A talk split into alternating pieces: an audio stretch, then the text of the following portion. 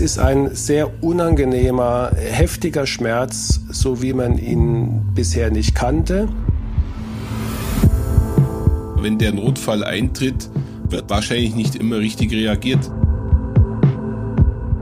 Was ist zu tun, wenn ich diese Schmerzen bekomme? Hand aufs Herz. Der rezeptfreie Mediziner Talk.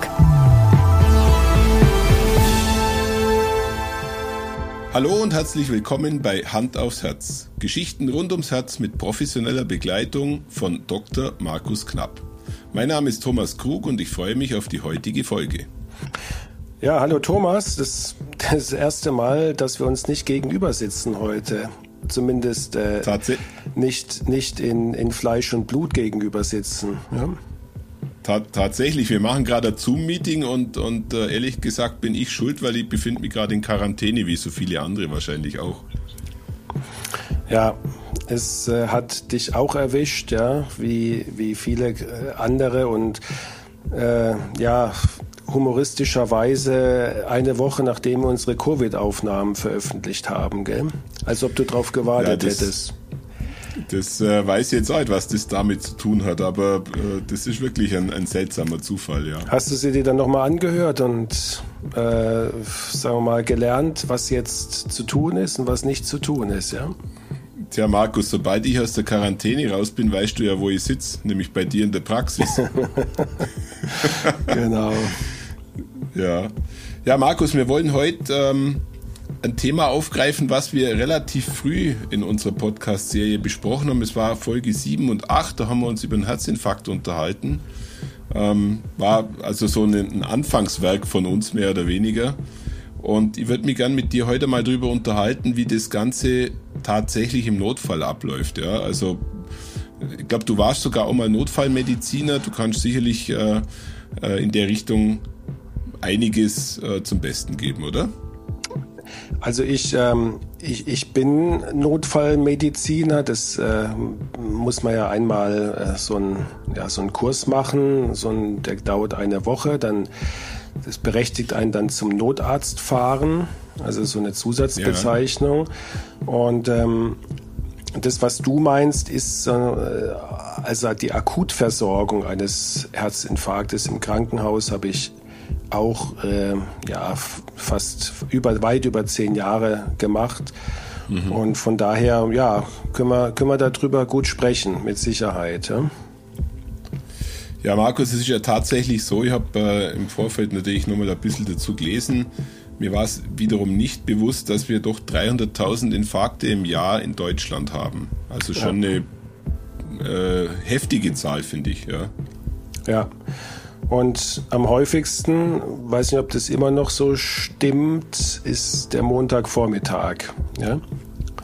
Montagvormittag ist äh, oder früher Morgen, um es genauer zu sagen, ist, glaube ich, die Zeit in der Woche, wo die meisten Infarkte auftreten. Ja, weil und glaub, Mark, ich glaube, Markus, das liegt daran, dass äh, in der Früh der Biorhythmus unseren Blutdruck hochfährt. Richtig, oder? genau. Und der Montag natürlich Beginn der Woche, da ist der Stresslevel sicherlich noch mal höher wie am Freitagvormittag. Ja. Und wenn es dann noch ja. Äh, frisch geschneit hat und vielleicht der ein oder andere noch morgens zum Schneeschippen rausging, da konnte man beim ersten Schnee fast wetten, dass äh, ein akuter Infarkt in die Klinik kommt. Ja, komisch. Aber so war es. Ja, äh, drum habe ich, Markus, drum habe ich heute äh, in der Vorbereitung zu der Folge bei der Deutschen Herzstiftung äh, im Internet so einen Test gemacht, ob ich Herzinfarkt gefährdet bin. Ja. Ja, das war so ein, das waren so 20 Fragen und äh, darum bin ich jetzt auch so gut gelaunt, weil es kam dabei raus, dass ich kein Herzinfarktrisiko habe. Na super. Ja, das hätte ich dir auch ja. sagen können. Hättest du dir den Test, hättest du dir den Test sparen können, Thomas, ja? Ja, die Fragen waren noch relativ einfach formuliert von rauchen Sie, trinken Sie, sind Sie übergewichtig und so weiter und so fort. Man konnte sich die Antwort äh, mit der Anzahl der Fragen dann schon selber zusammenreimen. Ja, Markus, lass uns ins Thema einsteigen. Das Ganze äh, beginnt natürlich, wie auch schon oft besprochen, mit Symptomen. Also der Patient äh, hat signifikante Symptome, die da wären, Markus. Ja, das ist ja nochmal jetzt eine Wiederholung. Wir hatten es ja schon in, in ein paar anderen Folgen, aber man kann es ja einfach nicht oft genug sagen, weil erstaunlicherweise äh, beschreiben Patienten im Nachhinein klassische Symptome und wenn man dann fragt, ja, wussten Sie denn nicht, dass das typisch für einen Herzinfarkt ist, dann kommt oft die Antwort, ja. nee, das, wenn ich das gewusst hätte. Gell? Und deswegen, äh, auch wenn es einem zu den Ohren rauskommt und man sieht es immer mal wieder auf Plakaten oder in irgendwelchen Anzeigen, von der, gerade von der Deutschen Herzstiftung. Also mhm. das Leitsymptom ist der akut einsetzende, heftige Brustschmerz, der typischerweise hinter dem Brustbein auftritt. Man darf sich da nicht irre äh, führen lassen. Es gibt auch Menschen, die spüren den Schmerz eher in der Magengrube oder im Schulterbereich oder nur im Hals. Aber es ist ein mhm. sehr unangenehmer, heftiger Schmerz, so wie man ihn bisher nicht kannte. Und er geht auch nicht gleich weg.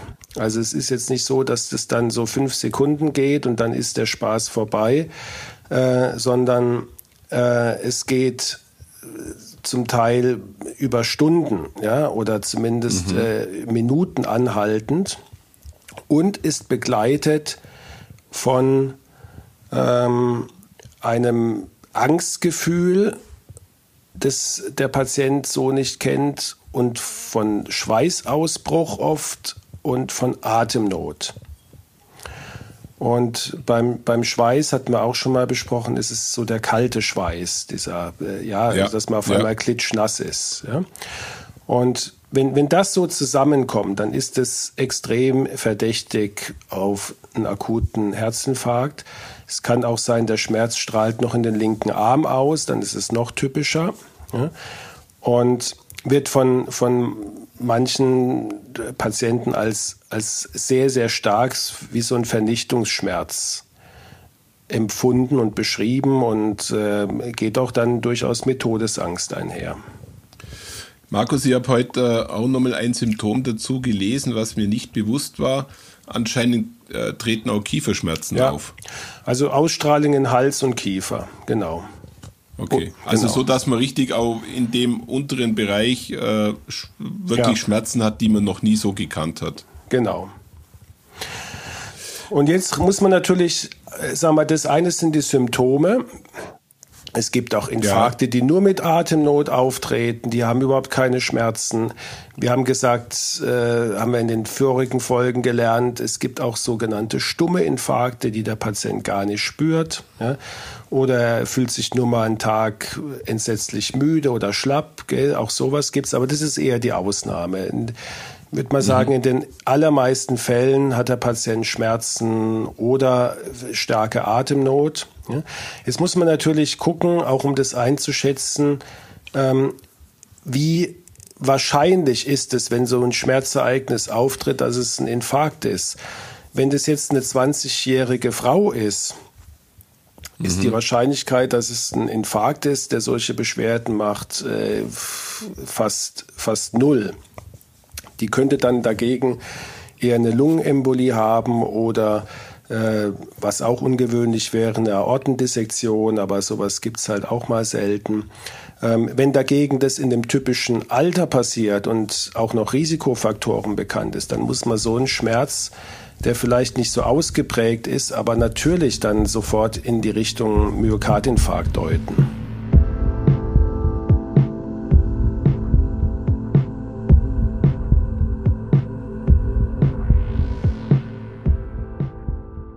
Aber ich glaube, Markus, du sprichst was an, was äh, in, der, in der Realität wahrscheinlich wirklich ein Riesenproblem ist, dass äh, wenn der Notfall eintritt, wahrscheinlich nicht immer richtig reagiert wird, oder? Dass im Endeffekt vielleicht, also ich kann mir vorstellen, dass der ein oder andere vielleicht sogar nur zum Hausarzt geht, um, um sich von dem dann eigentlich an den Notarzt weiter vermitteln zu lassen.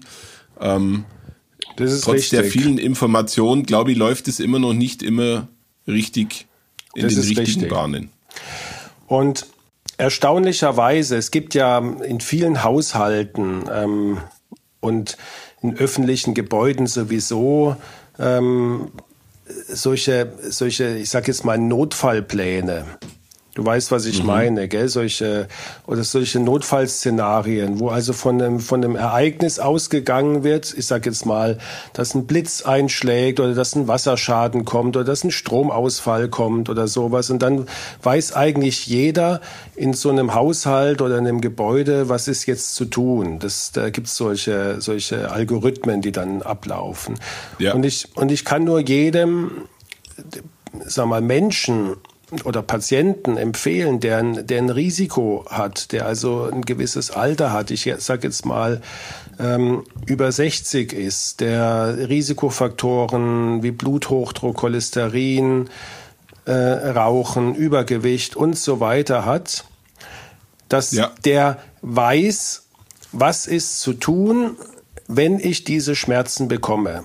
Ja, und auch seine Familie weiß, was ist zu tun, wenn sowas eintritt, weil wenn man das mal durchspielt und sich vielleicht sogar auch das aufschreibt, gell, dann kann man, wenn es dann eintritt, sofort reagieren und spart enorm viel Zeit und damit äh, rettet man natürlich auch Leben. Ja? ja, Markus, dann lass uns, dann lass uns doch mal an der Stelle vielleicht ganz konkret die Frage, vielleicht sogar in einer kleinen Auflistung, ich weiß nicht, ob wir das so hinbringen, äh, beantworten was muss denn dann wirklich akut getan werden? Also sprich von der Person, von demjenigen vor Ort bis zu dem Zeitpunkt, wo die ärztliche Hilfe der Notarzt vor Ort eingrifft. Also das erste wirklich, ähm, wenn man dazu in der Lage ist, ich gehe jetzt davon aus, dass, dass es alles äh, Fälle sind, wo, wo man noch selber in der Lage ist, klar zu denken und einigermaßen ruhigen Kopf zu bewahren, dann ist das erste, dass man wirklich guckt, äh, passen die Symptome äh, zu dem, was wir eben typischerweise geschildert haben. Also man, man beobachtet ja. wirklich das Symptom, äh, guckt, geht der Schmerz denn wieder weg? Wenn ich mich jetzt irgendwie anders hinsetze oder hinlege, dann war es eher der Rücken. Ja? Oder ähm, ist es wie so ein Krampf, den man manchmal im Magen-Darm-Trakt hat, gell, der so ein bisschen nach oben ausstrahlt, der dann nach ein paar Sekunden wieder weg ist, gell, und vielleicht noch, noch mit, äh, mit Blähungen oder sonst was einhergeht oder mit Übelkeit. Ähm, also man checkt seine Symptome, das ist das allererste, ja. ja checkt auch seine eigene Gefährdung. Also wie gesagt, wenn ich, wenn ich 20 bin, dann, dann kann ich damit noch relativ gelassen umgehen. Ähm, ja. Ab einem gewissen Risiko äh, muss ich es ernst nehmen. Und dann ähm, ist das Erste, wenn, wenn jemand im Raum ist, wenn jemand im Haushalt ist, dass man den auch dazu ruft, gell? weil es kann ja jederzeit sein, bei einem Infarkt, dass man das Bewusstsein verliert. Ja? Dass man also jemanden ja. sofort um Hilfe ruft und erstmal dafür sorgt, dass jemand bei einem ist, ja? falls, falls du nicht mehr reagieren kannst. Und dann spätestens, wenn sich dieser Schmerz nicht äh, nach, ich sage jetzt mal, fünf bis zehn Minuten äh, nicht deutlich reduziert hat, beziehungsweise sogar verschwunden ist, dann äh, holt man sich Hilfe und zwar nicht den Hausarzt, ja, der mhm. immer eine gute Hilfe darstellt, aber im Notfall äh, da gar nichts machen kann, weil er einfach so schnell gar nicht da ist, sondern man holt sich den Notarzt. Ja. Markus, an der Stelle eine Frage, weil ähm, darüber hatten wir ja auch schon das ein oder andere Mal diskutiert, wie entscheidend die Zeit ist zwischen Eintreff, also Eintreten des Herzinfarktes und dann äh, Notfallbehandlung per Herzkatheter. Ja. Diese fünf bis zehn Minuten, die man jetzt wartet, ob der Schmerz wieder weggeht, das gehört, das gehört zu dem Prozedere. Ja, das, das lässt sich, das gehört dazu, aber es lässt sich jetzt auch wieder mal nicht verallgemeinern. Wenn ich eine ja. bekannte koronare Herzerkrankung habe, ja, ich hatte vielleicht schon mal einen Infarkt oder ich habe vielleicht auch schon mal einen Stand bekommen. Dann warte ich auch nicht fünf Minuten. Wenn die typischen mhm. Symptome kommen, rufe ich es natürlich sofort an. Ja, das mit dem ja. mit dem Abwarten ist eher äh, dann, wenn man sich einfach nicht so ganz sicher ist, gell, und vielleicht der Schmerz auch nur ganz kurz war und dann wiederkommt und dann wieder weggeht, gell, dass man einfach so eine gewisse Latenz hat, um um klar zu sagen, das ist ein Schmerz, der jetzt nicht äh, innerhalb von zehn Sekunden Sekunden wieder weggegangen ist und das war's dann. Ja. ja? ja. Ähm, aber ähm, wenn, also diese, diese fünf bis zehn Minuten, bis der Notarzt verständigt wird. Ja, man muss damit rechnen, je nachdem, in welchem Raum man lebt. Wenn es im ländlichen Raum ist, kann das durchaus schon mal ja 15 Minuten, manchmal auch 20 Minuten dauern, bis der Notarzt da ist. Das ist aber die absolute Ausnahme. In der Regel ist der Notarzt hm, binnen von fünf bis zehn Minuten dann vor Ort.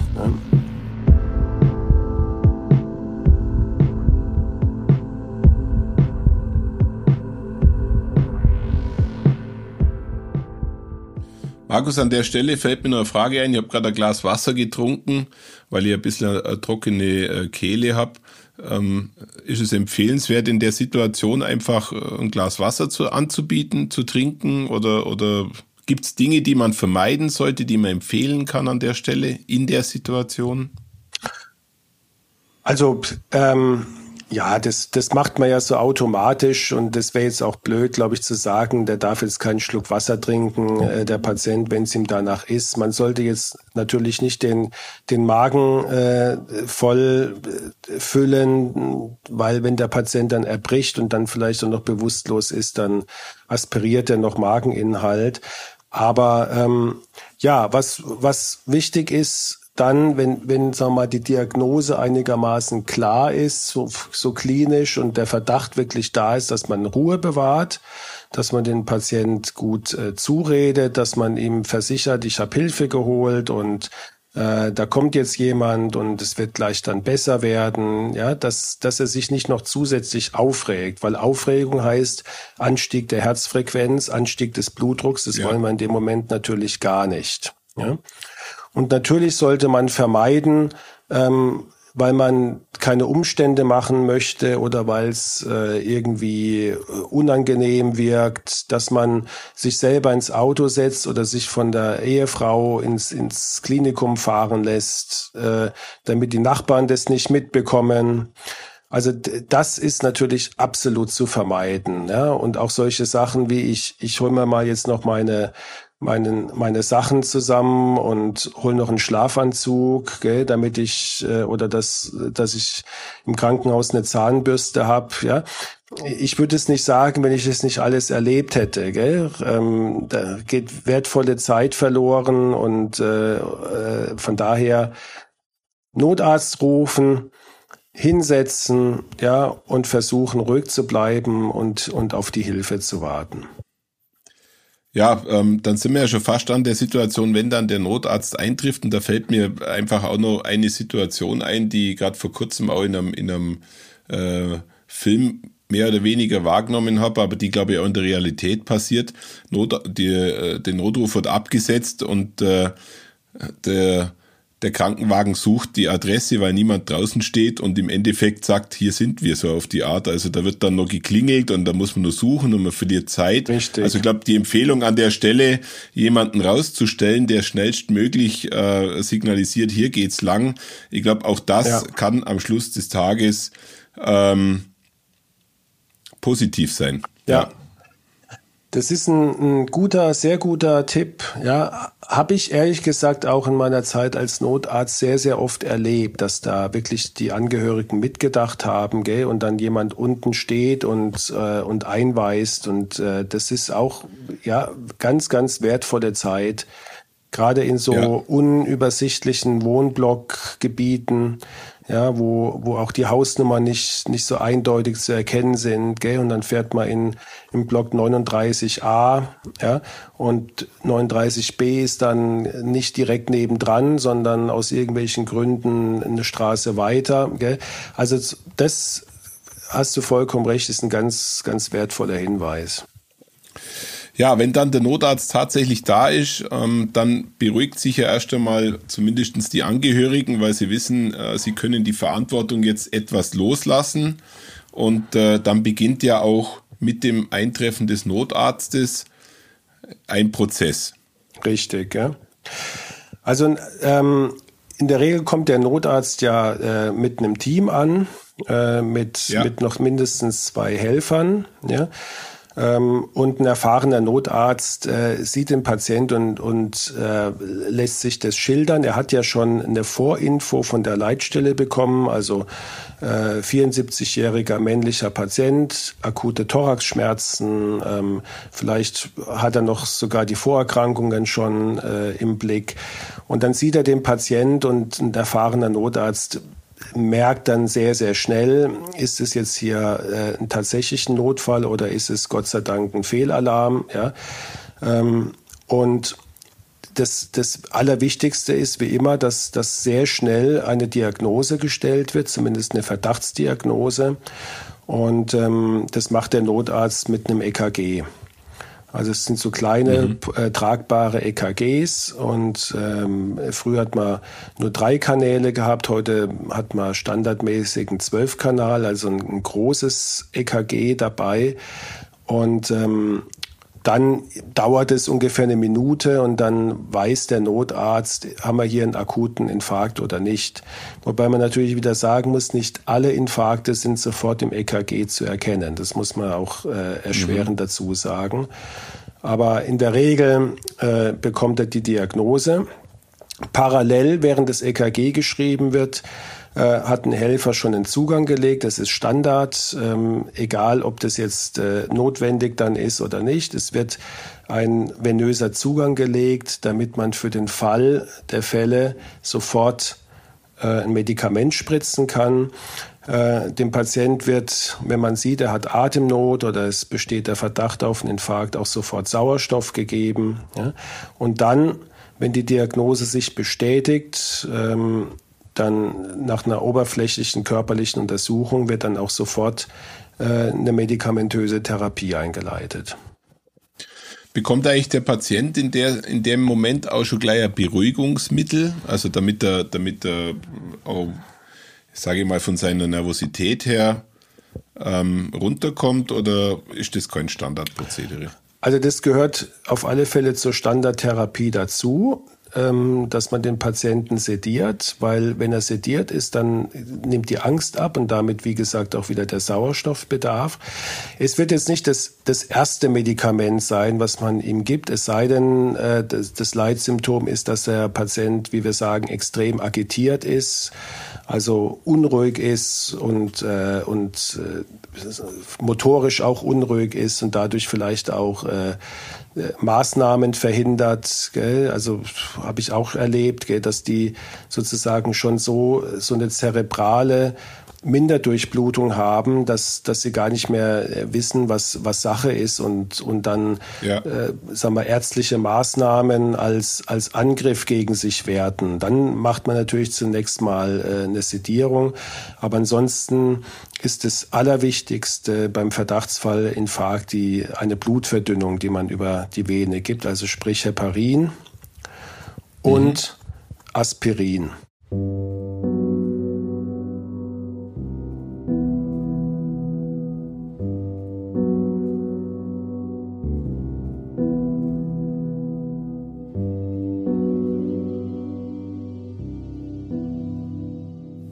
Markus, an der Stelle fällt mir äh, gerade auch noch eine Situation ein. Wir sprechen ja jetzt immer von einem Patienten, der ansprechbar ist, aber es gibt ja wahrscheinlich genügend Fälle, wo der Patient bewusstlos wird und auch bewusstlos bleibt. Richtig, ja. Dann wird die Sache äh, viel, viel schwieriger. Also das, entweder ist ja so, der Patient hat noch Zeit gehabt, den, den Notarzt zu rufen, äh, wird dann bewusstlos. Ja, ähm, das heißt, schlimmstenfalls ist er alleine und die Tür ist verschlossen. Habe ich auch schon erlebt. Dann verliert man wertvolle Zeit, weil dann muss die, die Feuerwehr bzw. die Polizei kommen, muss dann die Tür aufbrechen. Ja? Wenn jemand mhm. in der Nachbarschaft ist, der einen Schlüssel hat. Deswegen nächster Tipp, sobald man den Notarzt äh, gerufen hat und man ist allein in der Wohnung, äh, Tür aufmachen, damit, ja. wenn der schlimmste Fall eintritt, man das Bewusstsein verliert, zumindest der Notarzt direkten Zugang hat. Und ja, ansonsten fällt natürlich dann die Befragung weg. Dafür sieht der Notarzt sofort, also hier Patient leblos oder bewusstlos. Ja, es wird natürlich äh, dann ein ganz anderes Programm abgespult, nämlich ähm, das Programm muss ich jetzt hier sofort eine Wiederbelebungsmaßnahme einleiten, also eine Reanimation. Äh, oder ähm, ist der Patient nur bewusstlos, aber noch kreislaufstabil? Das äh, ist dann ja. das, was sofort äh, innerhalb von Sekunden bei einem erfahrenen Notarzt äh, entschieden wird. Und entweder geht es dann Richtung Reanimation oder Stabilisierung des Kreislaufes und eine Diagnostik, wie sie halt ohne Befragen möglich ist. EKG kann man ja trotzdem machen. Genau, genau.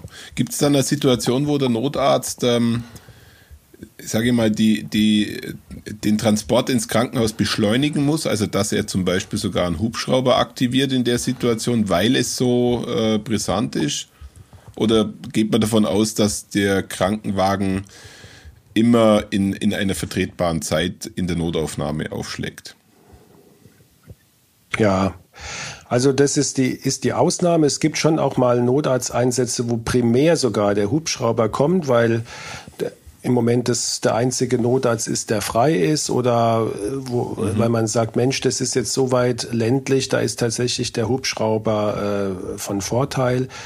Ähm, der Notarzt muss irgendwann die Entscheidung fällen, kann ich den Patient jetzt mit meinen Maßnahmen, die ich getroffen habe, stabil ins Krankenhaus bringen? Ja. Oder ist der Patient so instabil, jetzt zum Beispiel reanimationspflichtig, dass ich ihn jetzt erstmal vor Ort in der Wohnung stabilisieren muss? Ja? Ähm, es es ist immer das, die allerschlechteste Variante, den, den Patient unter Reanimationsbedingungen ins Krankenhaus zu bringen, weil das natürlich logistisch und auch für äh, während der Fahrt und, und äh, in so einem Krankenwagen natürlich äh, extrem schwierig ist. Aber auch das muss irgendwann der Notarzt entscheiden, wenn, wenn ich jetzt einen Patient nach, nach zehn Minuten Reanimation einfach nicht stabil bekomme oder er gleitet immer wieder in, in so einen Schock ab oder in, eine, in eine, einen Kreislaufstillstand, dann muss ich irgendwann mal sagen, so, wir müssen jetzt, um aus dieser Situation sag mal, final dauerhaft rauszukommen, müssen wir schnellstmöglich jetzt in die Klinik, weil nur dort die entscheidende Therapie angeboten werden kann. Mhm.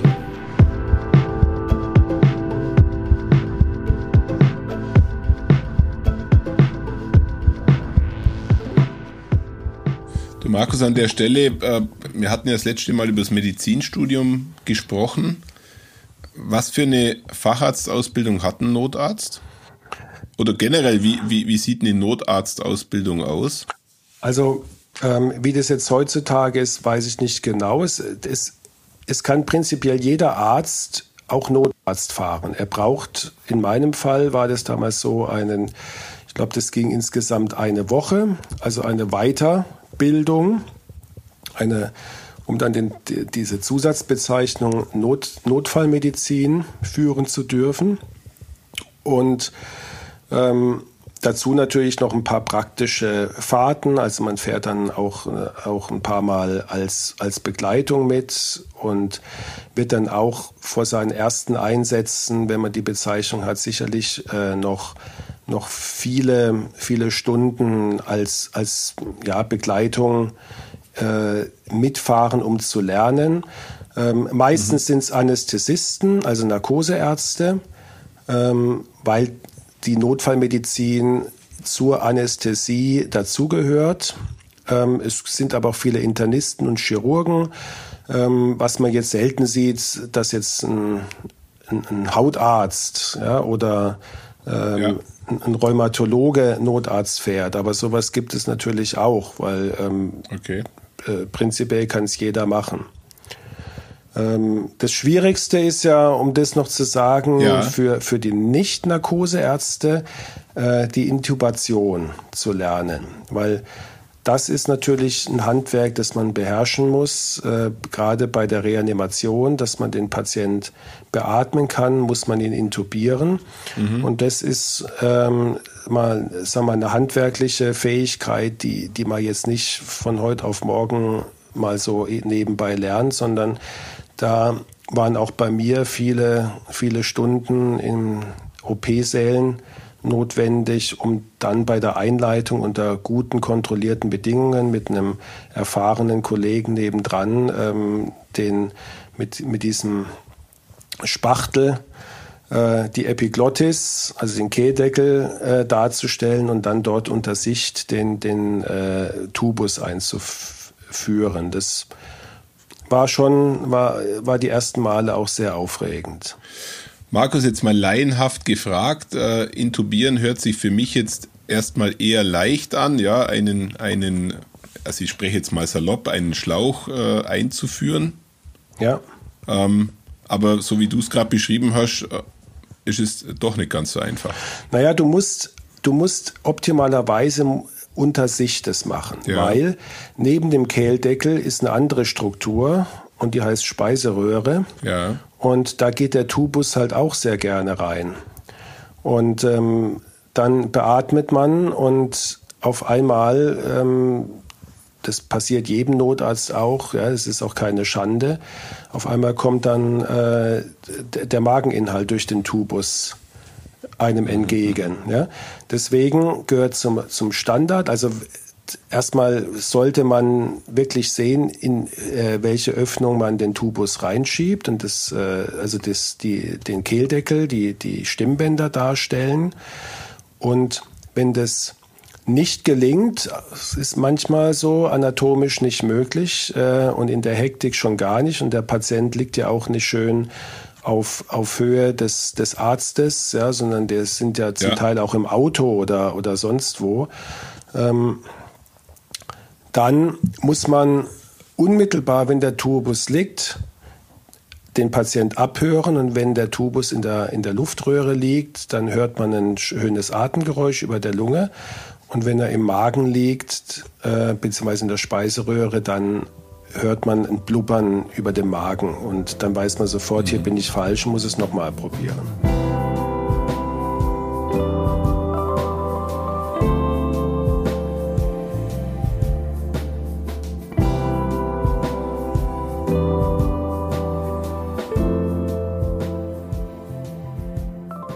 Markus, jetzt äh, liegt der Patient mehr oder weniger im Krankenwagen und ist auf dem Weg ins Krankenhaus. Ich glaube, das ist ein, ein, guter Break für die heutige Folge. Ähm, ich meine, wir werden oder hatten wir, war uns, glaube ich, auch schon bewusst, zwei Folgen zu dem Thema äh, miteinander besprechen. Also lass uns mal in Ruhe Richtung Krankenhaus fahren. Ja, in und, Ruhe, äh, genau. Das, das, ist ja das Entscheidende dann, gell? Die Fahrt dahin, äh, da könnte ich ja Abenteuergeschichten erzählen, die würden für drei Folgen reichen. Ja, ja, ja vielleicht, vielleicht nehmen wir eine davon als Einstieg für die nächste Folge. Ähm, aber ich glaube, an der Stelle machen wir wirklich eine Pause ja. zu dem Thema. Ich fand es wie immer sehr faszinierend, weil wir, wir hatten ja wirklich über Herzinfarkt schon ausgiebig in zwei Folgen gesprochen. Natürlich ist das auch schon eine ganze Weile her, also schon über ein halbes Jahr her. Ich fand es aber jetzt auch in dem Kontext des Notfalls wirklich wieder sehr interessant und ich weiß nicht, vielleicht geht es auch unseren Zuhörerinnen und Zuhörern so. Ich fand es auch sehr lehrreich an der einen oder anderen Stelle, ja, dass, dass da Kleinigkeiten eigentlich am Schluss darüber entscheiden, ja, wie, man könnte schon fast poetisch sein über sein oder nicht sein. Mhm. Ja. Mhm. ja. Ich glaube, äh, groß zusammenfassen müssen wir die Folge wie so oft eigentlich nicht mehr. Ja, wir haben ja mittlerweile auch schon viele äh, Zuhörerinnen und Zuhörer, die, die schon äh, das eine oder andere von uns angehört haben und damit auch schon ein bisschen Bescheid wissen. Das Thema Symptome Folge 7, 8 kann man nur noch mal empfehlen anzuhören. Entschuldigung, nicht 7, 8 waren nicht Symptome, sondern 7, 8 war der Herzinfarkt als Basiswissen. Und wir würden dann in der nächsten Folge in der Notaufnahme wieder aufwachen. Hoffentlich. So machen wir das. Jo. Schön. Vielen Dank. Also Markus, herzlichen Dank an der Stelle. Bis zum nächsten Mal. Bis zum nächsten Mal. Und gute Besserung, Thomas. Ja, danke, danke, das Tschüss. Ciao. Mensch, ich habe eben, ja, hab eben, Thomas, ey, richtig äh, Erinnerungen da hast du an, von mir da wach gekitzelt in meiner Zeit, als ich Notarzt gefahren bin. Ja? Wahnsinn, ja. Wahnsinn, war eine schöne aber das, Zeit. Aber die holen, du, die holen wir nachher raus, oder? In der nächsten Folge, ja. diese Erinnerungen. Ja. Ja, ja. Also ich kann es mir schwer vorstellen, ehrlich gesagt, ähm, Notarzt zu sein. Ich weiß nicht, ob ich das aushalten will. Würdest du, Thomas?